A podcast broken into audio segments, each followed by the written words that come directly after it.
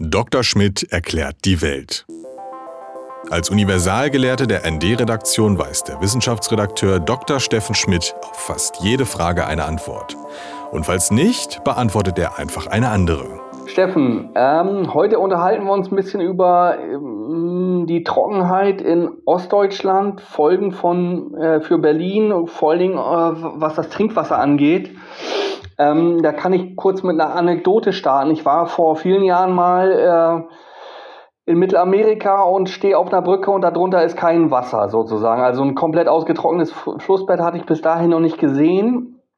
Ähm, was äh, etwas ganz Ähnliches, würde ich sagen, äh, vollzieht sich gerade im Osten dieser Republik, also da, wo wir wohnen, Brandenburg, Berlin, äh, und um zu. Was ist, was ist da los? Kannst du da ein bisschen für Aufklärung sorgen? Ist naja, ich meine, da ganz so trivial ist es nicht. Es ist ja nicht nur eine Geschichte, die uns hier im Osten betrifft. Obwohl hier im Osten das Problem der, der mangelnden Niederschläge äh, härter ist als in, in Süddeutschland. Aber auch der Rhein hat zu Zeiten äh, wie man immer mal wieder im Fernsehen sehen kann, ziemlich wenig Wasser, sodass auch ein ganz Teil des dort üblichen Frachtverkehrs eingestellt werden musste. Stimmt, Auf der Elbe ja. ist das Problem ähnlich, äh, vielleicht sogar mittelfristig schärfer. Das muss man abwarten, denn die Quelle der Elbe liegt ja noch nicht gerade in Deutschland, sondern in Tschechien. Und die Niederschlagsmuster dort sind schon wieder ein bisschen anders als bei uns. Aber insgesamt äh, ändern sich offenkundig mit dem Klimawandel auch die Niederschlagsmuster in Europa. Und das äh, bedeutet, wie man in den letzten Jahren, dieses Jahr war ja ein bisschen Ausreißer, äh, ziemlich klar sehen konnte, dass gerade im Nordosten Deutschlands die Niederschläge deutlicher noch zurückgehen als im Rest der Republik. Wobei das, was die Flüsse angeht, natürlich noch eine andere Seite hat.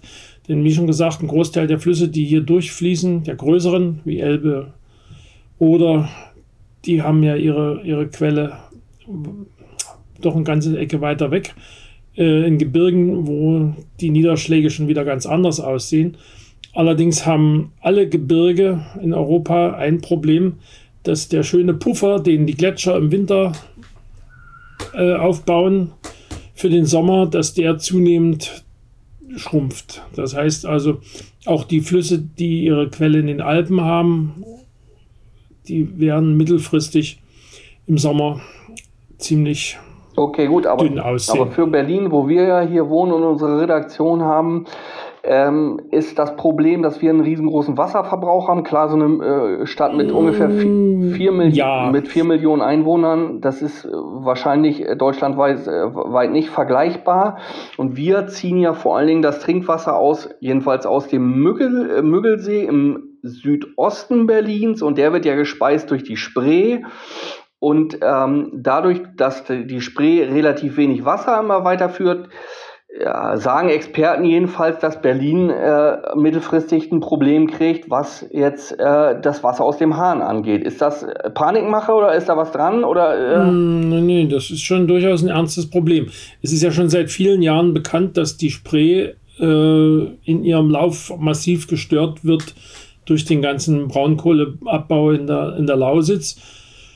Denn äh, die Spree kommt zwar von wesentlich weiter südlich, kommt aus der Oberlausitz, also da in der Gegend bei, bei Zittau. Mhm. Und äh, da ist das mit dem, mit dem Wasser bislang noch nicht so kritisch gewesen. Nur die fließt eben durch dieses ganze Braunkohleabbaugebiet, wo eben seit ja, inzwischen gut 100 Jahren äh, große Löcher gegraben werden und um diese großen Löcher nicht dauernd absaufen zu lassen, wird dort äh, in, in Unmengen Grundwasser abgepumpt. Äh, genau. Das hat natürlich dann in diesem Wasserlauf äh, erstmal ein riesiges Grundwasserdefizit an dieser Stelle.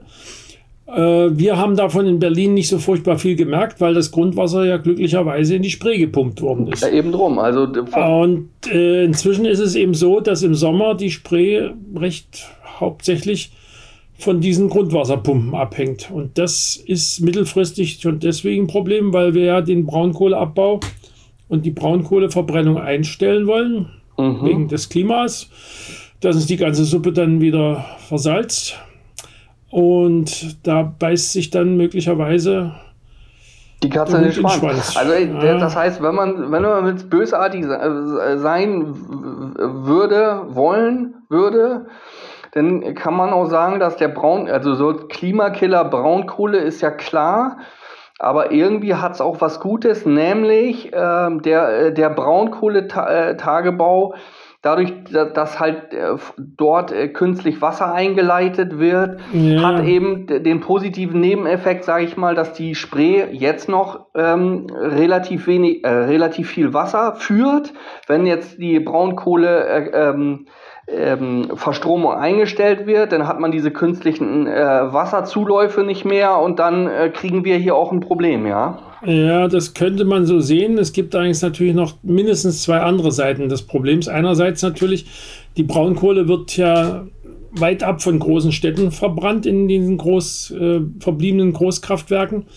Das heißt also, die werden nicht gekühlt wie jetzt irgendwelche äh, Kraftwerke hier in der Stadt, indem man äh, das indem man die, die Fernheizung damit betreibt, sondern die werden gekühlt mit großen Kühltürmen.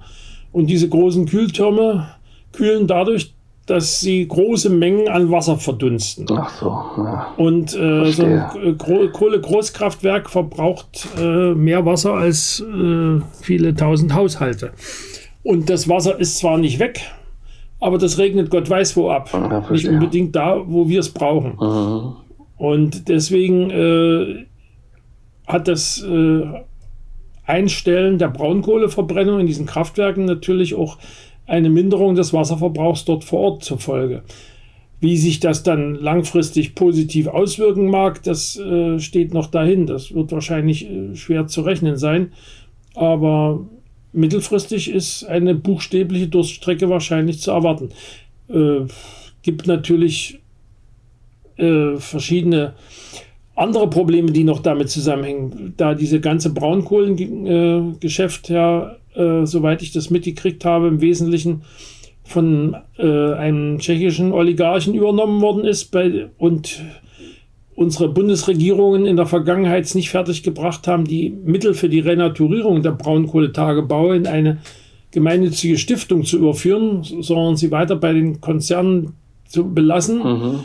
Es steht zu befürchten, dass, das, dass auch das Geld, was man für die Renaturierung und vielleicht auch für solche Wassermaßnahmen äh, ausgeben müsste, äh, auf den Konten der Unternehmer landet, aber nicht dort, wo es dann zu guter Letzt eingesetzt werden müsste.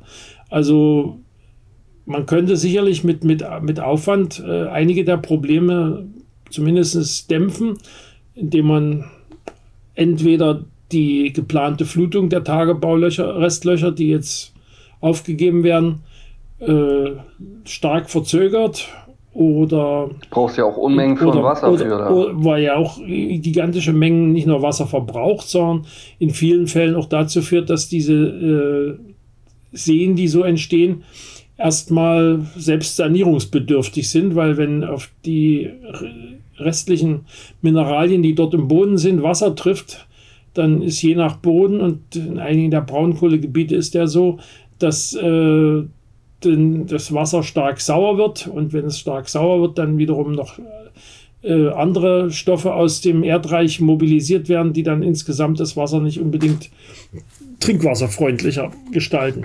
Aber äh, das ist äh, ja im Moment schwer abzusehen, wie das genau laufen wird. Es gibt ja auch Pläne wie überall, wo es Wasserknappheit gibt, gibt es natürlich auch Umverteilungspläne. Ja, ja, zum Beispiel diesen Wahnwitz, also diesen, ähm, diesen Plan, äh, die äh, Elbe irgendwo im Elbsandsteingebirge sozusagen anzuzapfen und dann per Pumpen, Tunnel und Leitung irgendwie der Spree zuzuführen. Da sagen dann. Na, ganz so war es ja wohl nicht geplant. Also, wenn ich das recht gelesen habe oder gehört habe, äh, läuft es ja darauf hinaus, der Plan wie das dann in der Realität aussehe, wenn es gebaut wird, das weiß natürlich immer keiner so genau. Aber die Idee ist ja, dass äh, in Hochwasserzeiten, die ist ja an der Elbe, wie wir alle wissen, und die Elbanfahrt Anrainer ja auch schmerzvoll wiederholt erfahren konnten, auch in den letzten Jahren noch, äh, dass dann, wenn also dort extremer Wasserüberschuss ist, dass dann dieses, dieser Überschuss in die Tagebau-Röstlöcher gepumpt würde, wo sie dann gewissermaßen als Reserve äh, und als Grundwasserspiegelanheber dienen würden in der Gegend dort. Und das würde natürlich auch nicht am Elbsandsteingebirge passieren. Das wäre Blödsinn. So weit zu pumpen wäre wahrscheinlich Dummheit, sondern doch etwas weiter flussabwärts, sodass man in etwa auf der Höhe dieser, dieser Braunkohlegebiete wäre. Das ist aber doch ein kluger Plan, wenn man sagt, die einen haben zu viel durch Hochwasser. Das wäre, wenn es so liefe, wäre es eine gute Idee, wobei man natürlich nicht übersehen darf, dass es wiederum auch ein energieaufwendiges Unternehmen ist. Verstehe. Weil Pumpen, die, die solche Wassermengen bewegen, verbrauchen natürlich auch ein bisschen Energie. Klar. Ein bisschen mehr sogar.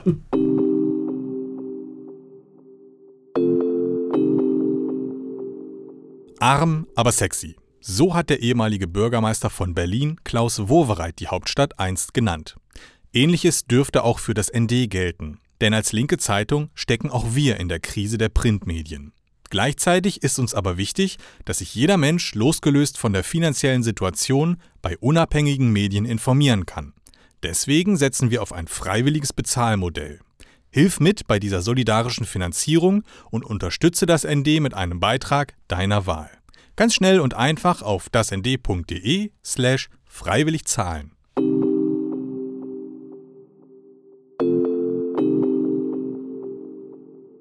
ich meine, diese ganze Problematik, ich meine, Wasser jetzt umzupumpen, umzuleiten, wie auch immer, was zu tun, äh, wirft doch irgendwie auch die Frage auch nach dem Wasserverbrauch, den wir jetzt sozusagen haben. Und, zwar nicht nur hier in Berlin, das oder? Ist richtig. Wobei man eben immer berücksichtigen muss, äh, die interessante Frage ist ja äh, einerseits der absolute Verbrauch, weil die absolute Wassermenge, die Berlin erreicht, ist nun mal definiert. Mhm und die wird schrumpfen, das ist auch klar, äh, sondern auch der Pro-Kopf-Verbrauch. Und da ist Berlin jetzt zwar nicht unbedingt äh, die, die Stadt mit dem geringsten Verbrauch, aber äh, Gut, gibt sich im Vergleich liegt, zu anderen. Ja. Der Pro-Kopf-Verbrauch in Berlin liegt deutlich unter dem der meisten westli westlichen Verstehe. Bundesländer. Der Ossi ist also Hamburg äh, verbraucht deutlich mehr.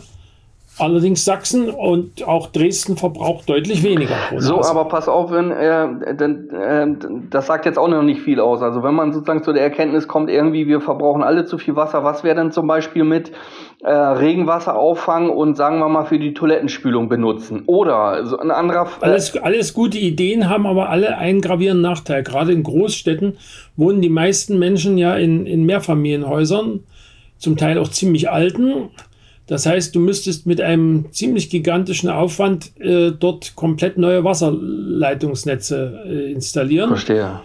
Der Aufwand ist ziemlich erheblich, äh, was allerdings auf der Kehrseite äh, leichter passieren könnte. In, in vielen dieser äh, älteren Häuser, bei vielen dieser älteren Häuser müssen ja in Abständen nochmal die Dächer gemacht werden, die Dachrinnen und ähnliches. Mhm. Äh, man könnte gerade da, wo die, wo die Besiedlung nicht ganz so, so dicht ist, also gerade in vielen Neubaugebieten bietet sich das an, äh, die jetzige unsinnige Praxis, das äh, Regenwasser in die Kanalisation zu leiten von den Dächern, äh, beenden und bei, bei den Dachreparatur- und Sanierungsarbeiten gleich in der Umgebung der Häuser dafür sorgen, dass das Wasser äh, möglichst äh, in der Stadt auch gleich wieder versickert und nicht erst in, nicht gleich in die Spree läuft. Denn das ist ohnehin ein ziemliches Problem. Das wäre ein zweites Problem, was auch damit unmittelbar zusammenhängt. Die ganze Kanalisation müsste tatsächlich das kostet natürlich auch, ist aber da es in vielen Fällen sowieso mit Sanierungsarbeiten, die fällig sind, verbunden wäre wahrscheinlich keine so abwegige Idee, vollkommen umgestellt werden, dass also die, die Regenwassermengen äh, nicht einfach so mit in die, in die normalen Abflüsse gehen, wo dann gerade bei Starkregen das Problem ist, dass dann an, an bestimmten Stellen äh, die Kloake überläuft und äh, die Spree dann auch noch unsere Scheiße abkriegt, buchstäblich. Was, was wirklich nicht der, nicht der Sinn der Übung ist. Also da solche Pufferbecken zu bauen in größerem Maßstab äh, wäre ohnehin zwingend. Und dann gibt es ja diese, hatten wir am Wochenende, glaube ich, dieses Wochenende, äh, oder war es voriges, einen größeren Artikel, generell müssen unsere Städte stärker entsiegelt werden. Das ist klar. Aber ich meine, bevor äh, die, äh, das entsiegelt wird, die Kanalisation renoviert wird und wann, wann nicht alle sozusagen, das sind ja gigantische Vorhaben oder ein neues Wassernetzsystem sozusagen äh, hier installiert wird, da vergehen ja Jahrzehnte, Jahrhunderte, was weiß ich, das dauert ja ewig so. Ja, Jahrhunderte dauert es nicht. Die letzte Kanalisation, das hat alles in allem, glaube ich, keine 20, 30 Jahre gedauert. Oh gut, äh, das hat, es dauert aber etwas länger. Das heißt sozusagen mittel, also sozusagen, wenn man kurzfristig Wasser verbraucht, das würde bedeuten, nur noch Sonntagsbadetag, einmal die Familie durch die Wanne und fertig. Naja, ich meine, dass man jeden, jeden Tag äh, zweimal duschen muss, äh, halte ich sowieso für Blödsinn. Schon, schon aus dermatologischen äh, Erwägungen. Ja, ich verstehe. Mhm.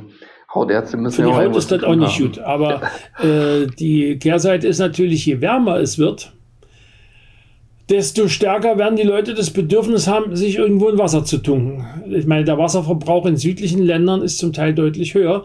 Also ich kann, ich weiß nicht, wie es aktuell in Spanien ist, aber Spanien hatte früher einen viel höheren Pro-Kopf-Verbrauch als wir und die hatten mhm. schon früher ein Problem. Gut. Das wäre vielleicht mal äh, ein Thema äh, für, eine, für eine andere Folge. Ich würde jetzt mal Folgendes vorschlagen mhm. und auf Stopp drücken. Was meinst du? Ja. Jo. ND. Journalismus von links.